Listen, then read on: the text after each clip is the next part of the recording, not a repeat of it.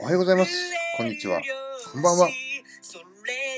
さあ、今日も元気よく配信していきましょう。大木社長の独り言。この配信ではサラリーマン歴約10年、起業して8年の私、大木がその経験を生かして少しでも聞いていただいている皆様に有益な情報をお届けするための配信となっております。よろしくお願いいたします。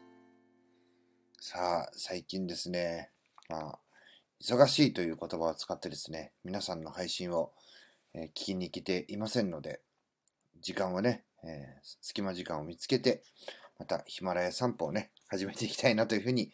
思っている今日この頃でございます。さあ、20代の自分を超えていくルール77。このままでは終われない。人生はこれからがもっと楽しい。30代で逆転する人、失速する人というね、え本を読んで、私の経験を交えて、え考察の方を毎日毎日、えしている次第でございます。今日はですね、どんなお話をするかと言いますと、30代で逆転する人は、え同期から1人だけ親友を見つける。30代で失速する人は、同期の3人以上で群れたがる。同期は確かにいいものだが、いつまでも群がっているのは良くない。少なくとも逆転する人になりたいのであれば。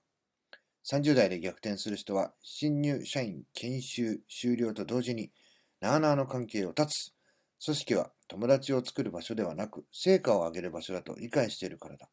断じて愚痴って傷を舐め合うような情けない集団には加入しない。仮に同期と付き合うことがあったとしても、信頼できるそれだけだ。逆転する人の人間関係は非常にさっぱりしており、周囲から見たらスーパードライだが、それは心から信頼できる相手を人生の筋目で必ず見つけているからだ。傷を舐め合う友人は一人もいないが、親友は確実にいる。失速する人は親友がいないから、いつも3人以上で傷を舐め合い続けるのだ。親友がいる人は群れない。これね、まあ、時と場合と、まあ、何でもそうなんですけどね、賛否両論ありますが、えー、もう私はですね、サラリーマン時代、えー、まあね、新入社員というよりは、中途でね、えー、現場から叩き上げで、え社員になったわけですけども、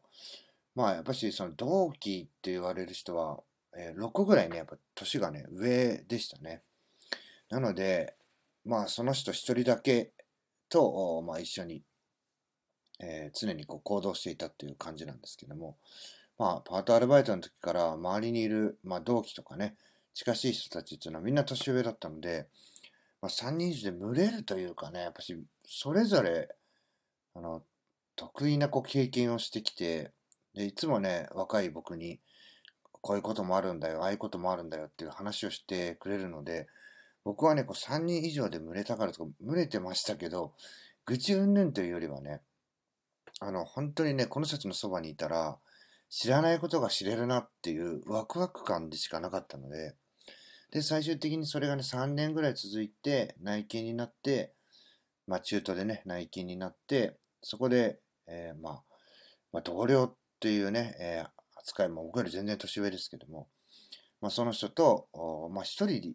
でね、ずっと、まあ、その二人で行動してたので、その人一人と一緒に、まあ、その仕事の向き合う姿勢であるとか、あと考え方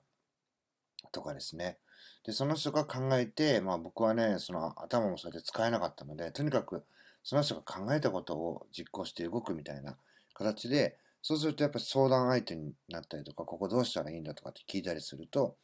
まあ自然とね、こう、